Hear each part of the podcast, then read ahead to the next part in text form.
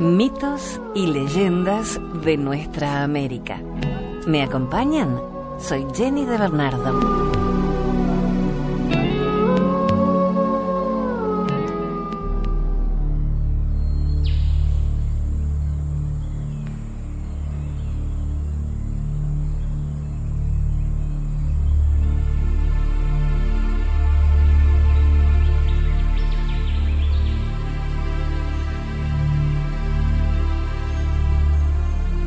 Las lamparitas del bosque, una leyenda mapuche.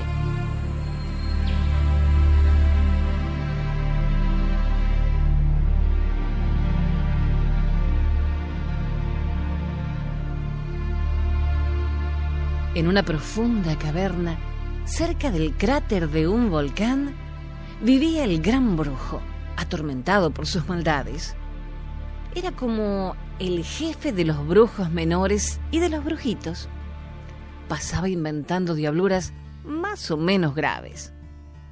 La gente de los valles le tenía miedo porque creían que era el causante de todas sus enfermedades y de la muerte de sus rebaños de llamas y guanacos y de sus aves de corral.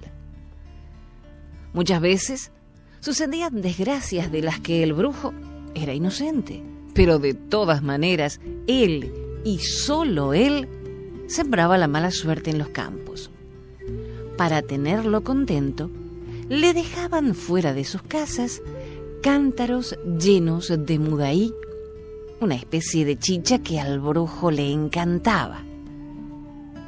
Cuando la noche estaba más oscura, solía bajar de la cumbre montado en una ventolera. Al pasar por lo más espeso del bosque, encendía miles de lamparitas rojas con el fuego que traía del volcán. Y así no perdía el camino de vuelta. Vendré muy borracho, murmuraba para sí, y las luces me guiarán hasta mi caverna. El brujo no se medía para tomar. Vaciaba jarro tras jarro de chicha hasta que no se daba cuenta ni por dónde andaba. Era la única manera de olvidar todas las maldades que hacía y la rabia que se le retorcía como culebra en el corazón. Esta rabia no tenía explicación. Tal vez fuera la semilla de su propia brujería. El mudaí lo hacía volar dulcemente en torno a las rucas y cantaba unas canciones muy tontas y desafinadas soy un gorgorito que se lleva el viento y tengo cosquillas de puro contento. Hasta los niños envueltos en sus mantas despertaban y se reían del brujo. Sabían que estando borracho no hacía daño a nadie. Y las risas infantiles caían como agua pura en el alma negra del brujo. Sentía una alegría rara al escucharlas, una especie de felicidad que le recordaba bosques vírgenes, frutos maravillosos, el nacimiento de las vertientes que conoció cuando él era un recién nacido y no había hecho ninguna maldad todavía. Entonces se preguntaba, ¿por qué tuve que ser malo? Ay, mi madre fue una serpiente y mi padre un diablo. ¿Qué otra cosa podía ser yo sino un malvado brujo? Y luego añadía con una sonrisa lagrimosa, pero nací bueno, lo recuerdo.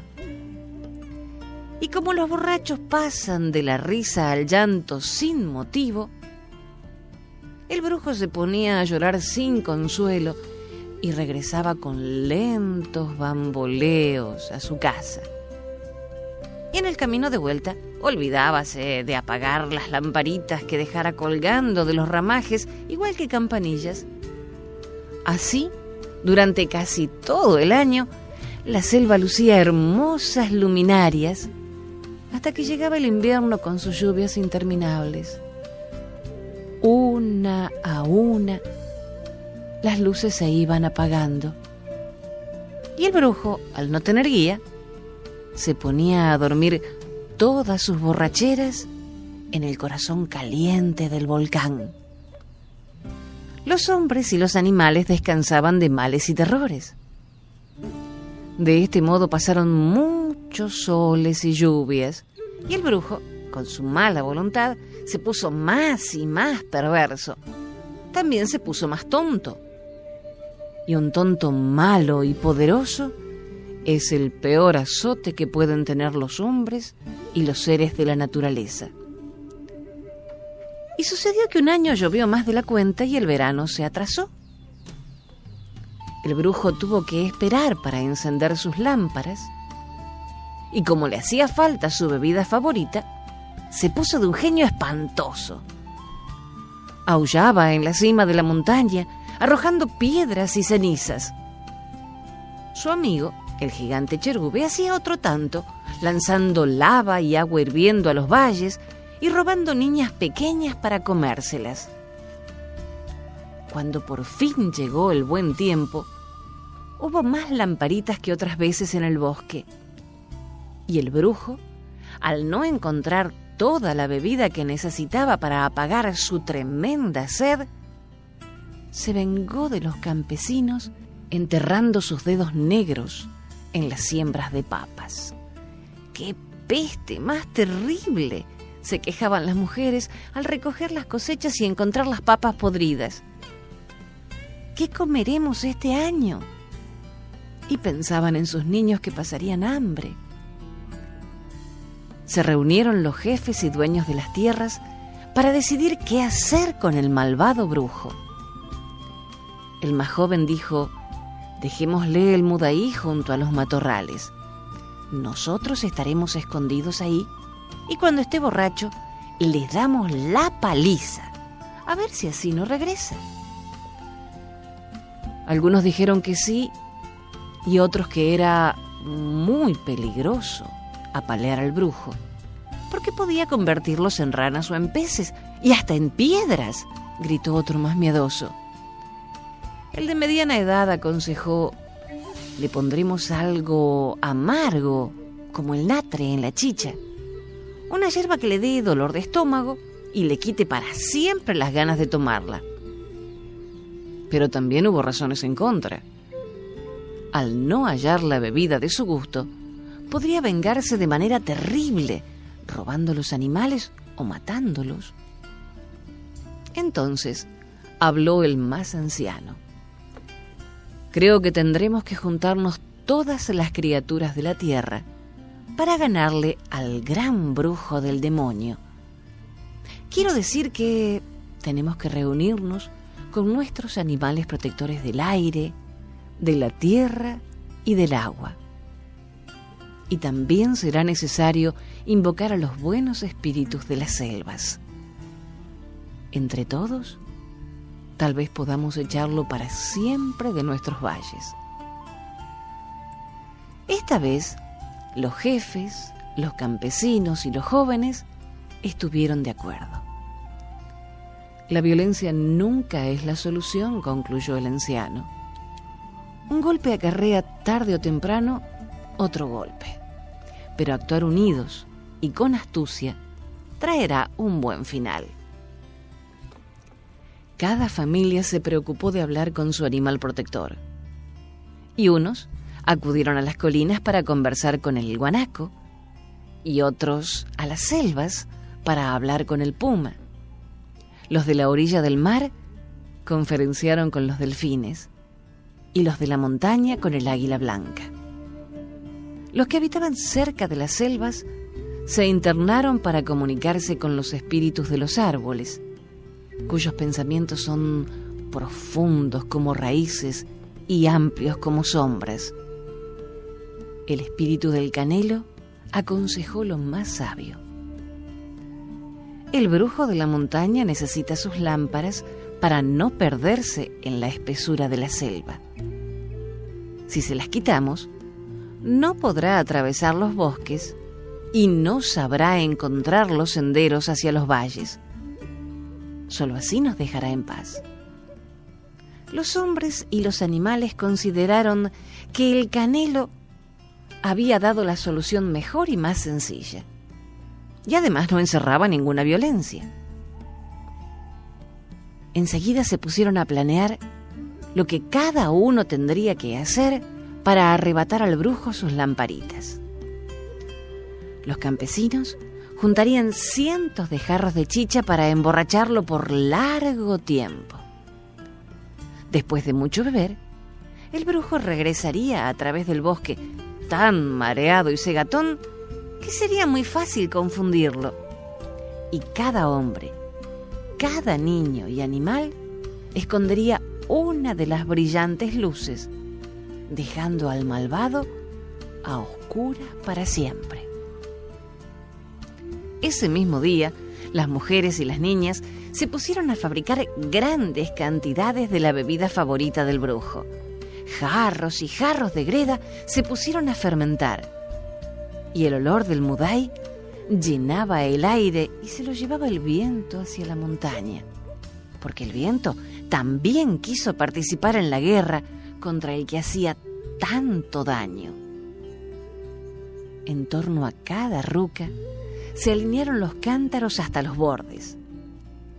Allá en su gruta, el brujo, aún dormido, empezó a oler el agrio perfume con que el viento le hacía cosquillas, envolviéndolo de la cabeza a los pies. No tardó en despertar sediento.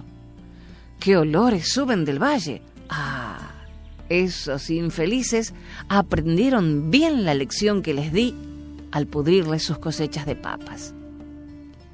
Llevaré un buen fuego para mis lámparas, porque esta vez sí que la borrachera será grande pidió a su amigo el cherube que le prestara una de sus teas y a cambio él le traería una indiecita para la comida. ¿Qué más quería el gigante? Entonces bajó el brujo agitando su fuego como bandera, de modo que los que estaban esperándolo se pusieron alerta.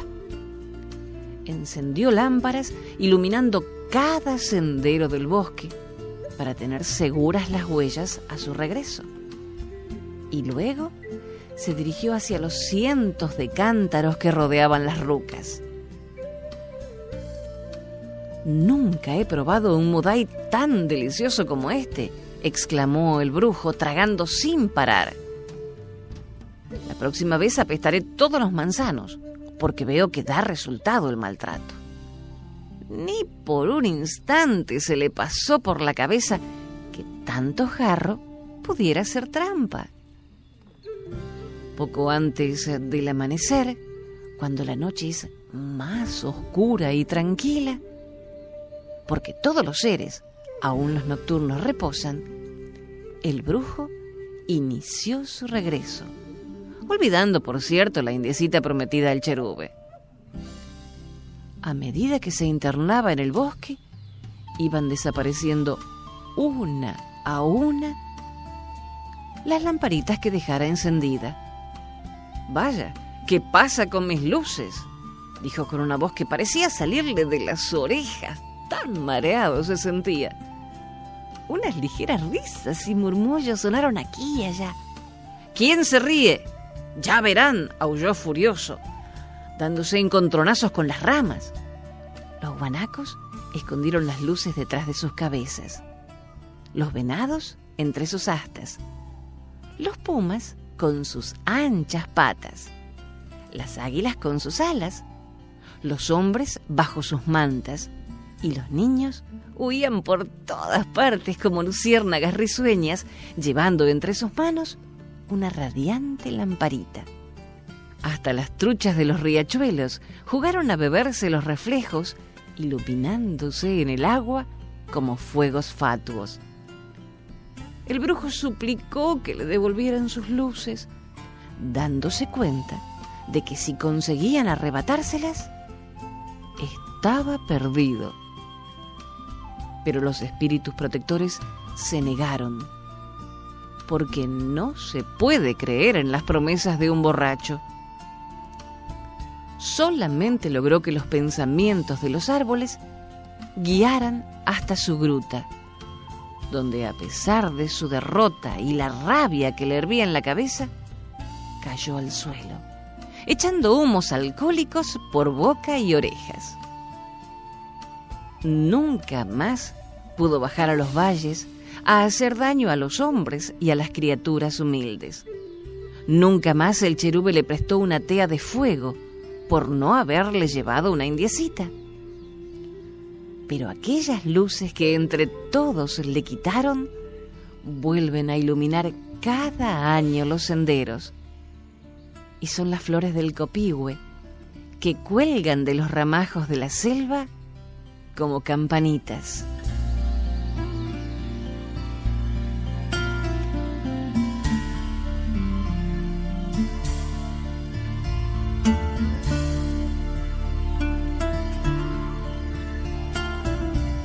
Hacemos una breve pausa y enseguida continuamos con mitos y leyendas.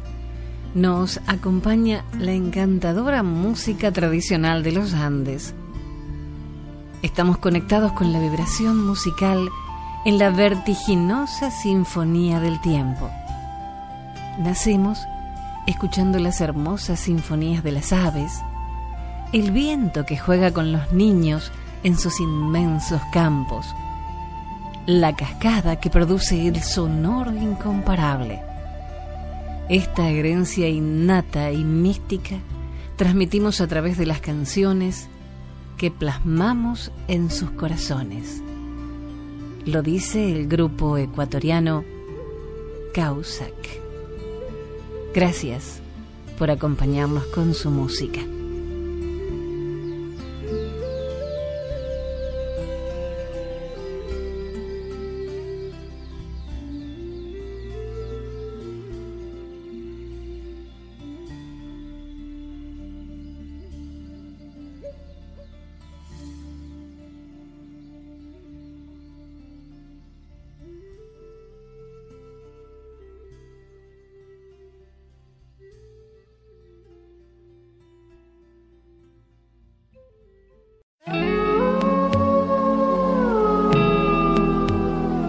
Continuamos compartiendo mitos y leyendas de nuestra América. Soy Jenny de Bernardo. Nos acompaña en la música el grupo ecuatoriano Causac.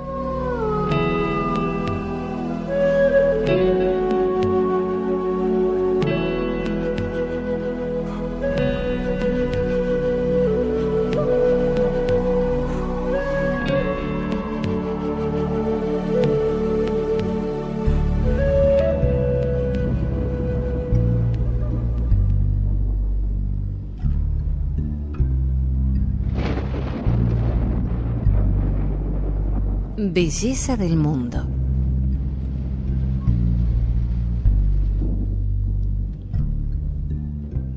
Había una vez un viejo y una vieja que tenían una hija tan hermosa que la llamaban Belleza del mundo. La vieja era adivina y hechicera. Un príncipe que andaba de viaje llegó un día a la casa y al conocer y tratar a Belleza del Mundo, quedó prendado de la niña y la pidió a los padres para casarse con ella. Los padres se opusieron porque preferían dedicarla a las artes de la madre. Pero como la niña quería también al príncipe que era virtuoso y valiente, tuvieron que consentir.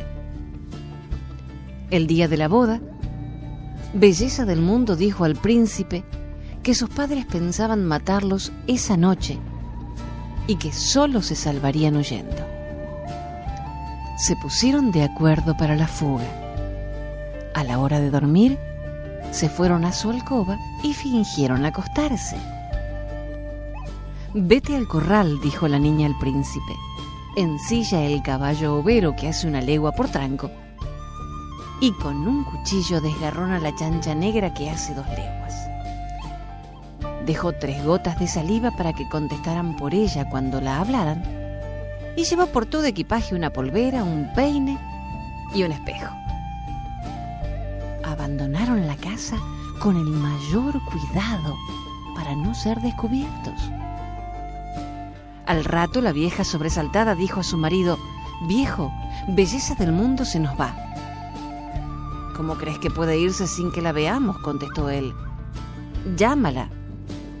La vieja llamó a Belleza del Mundo. La primera gota de saliva contestó, Señora. Pasaron unas horas y la vieja volvió a decir llena de inquietud, Viejo, belleza del mundo se nos va. No, vieja, ¿cómo puede irse? Llámala y verás que aún está despierta. Belleza del mundo, llamó la vieja. Y la segunda gota de saliva contestó, Señora. Quedaron tranquilos nuevamente, pero al amanecer la vieja desesperada volvió a decir, Viejo, estoy segura de que belleza del mundo se nos va. Y la llamó otra vez. La última gota de saliva casi seca respondió débilmente, Señora. Segura de saber lo que había ocurrido, la vieja salió de su habitación, revisó la alcoba y el corral y volvió gritando, ¿No te decía, viejo confiado? Han huido con el caballo overo y han desgarronado la chancha para que no los podamos seguir. Vete en ella que algo corre todavía y tráemelos en cualquier forma. Ya me las pagarán. Salió el viejo en persecución de los fugitivos. Los jóvenes habían recorrido buena parte del camino cuando Belleza del Mundo dijo a su compañero, ¿Ves aquella nubecita de polvo? Es mi padre que nos persigue. Cuando nos alcance, haremos del caballo una planta. Yo me convertiré en una flor y tú en un picaflor. Si mi padre quiere cortar la flor, pícale un ojo a la chancha y no la dejes arrimarse. Cuando llegó el viejo, al ver aquella flor tan preciosa, quiso cortarla.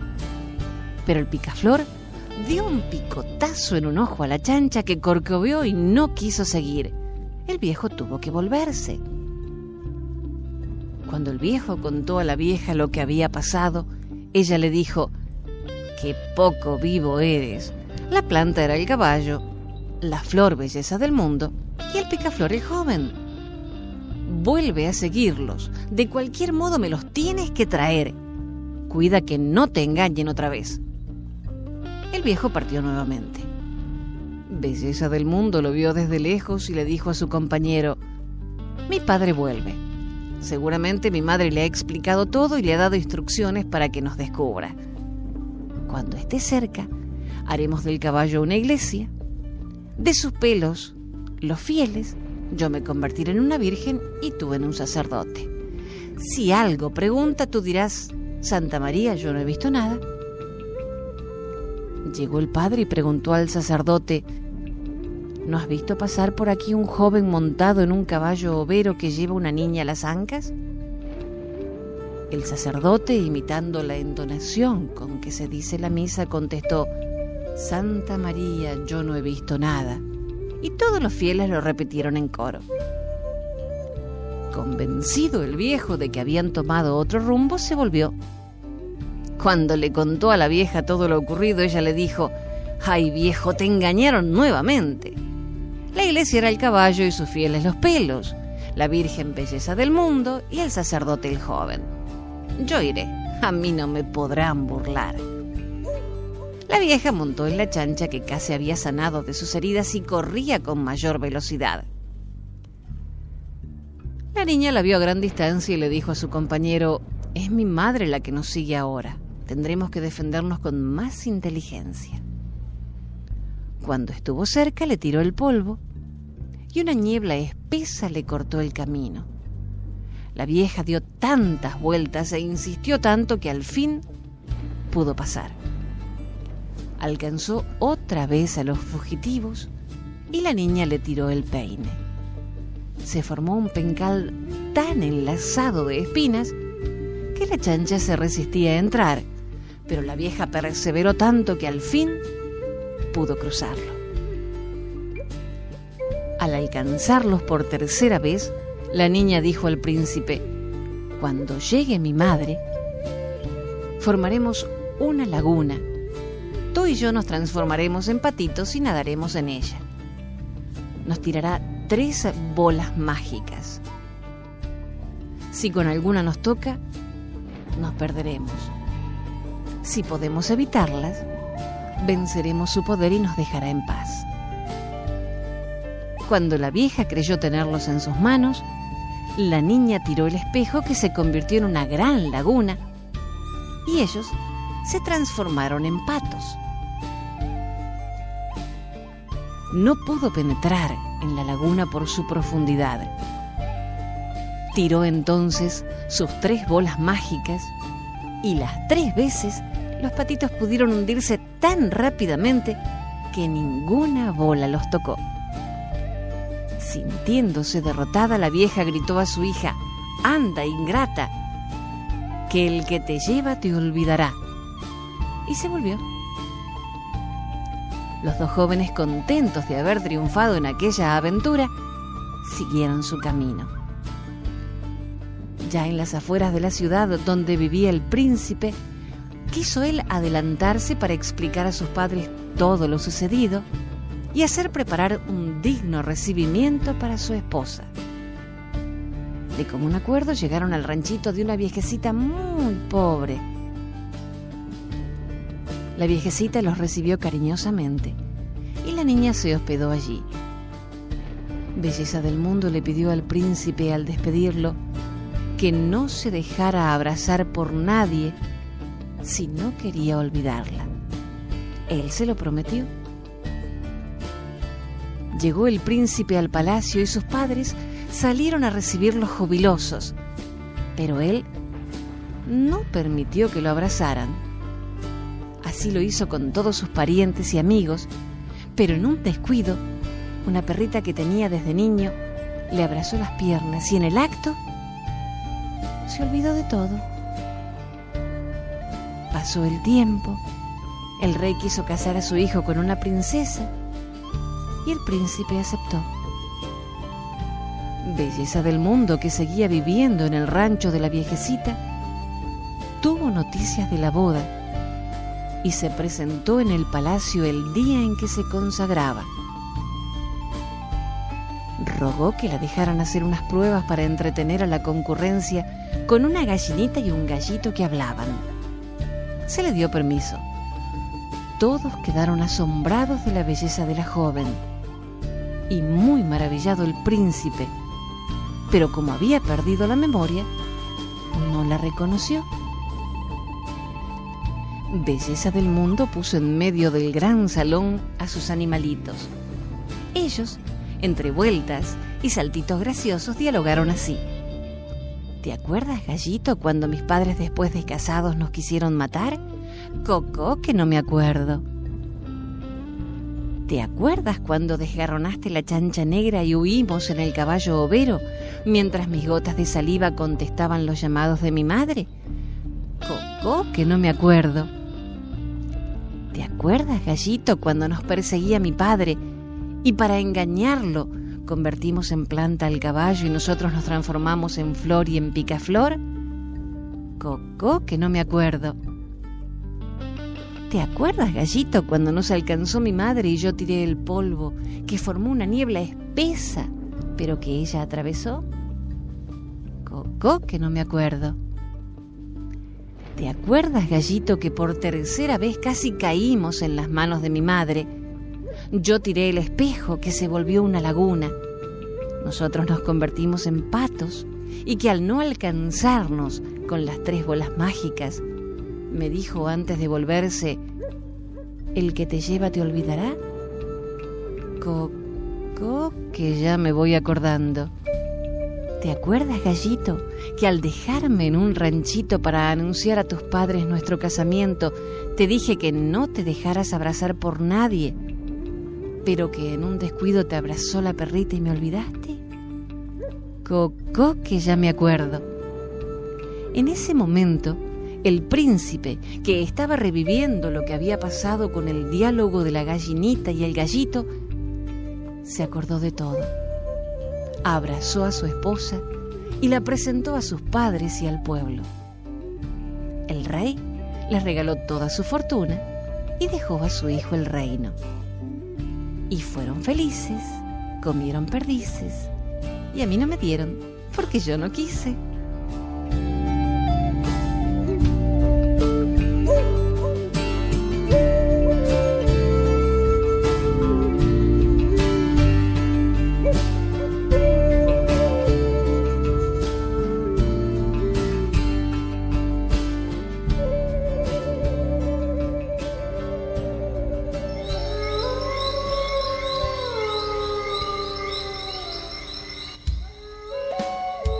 El hambre del hombre, una leyenda toba. Otra jornada amaneció con un temporal de lluvia que se prolongó por varios días y provocó la escasez de alimentos. La oscuridad no les permitía a los tobas conseguir comida. Les comenzaron a crecer dientes muy filosos, como los de palometa.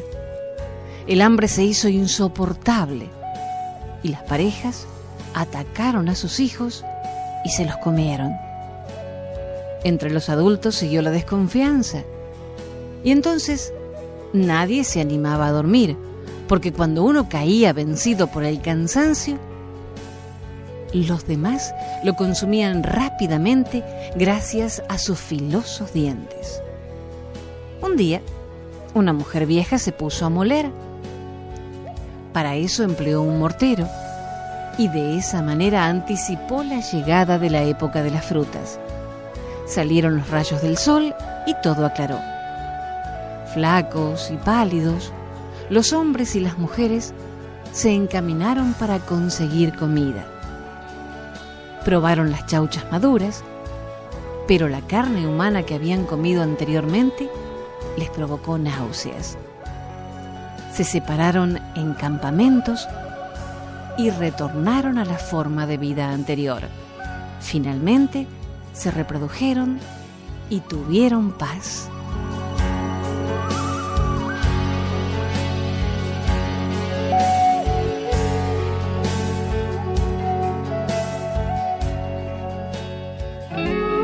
Hasta el próximo relato. Soy Jenny de Bernardo.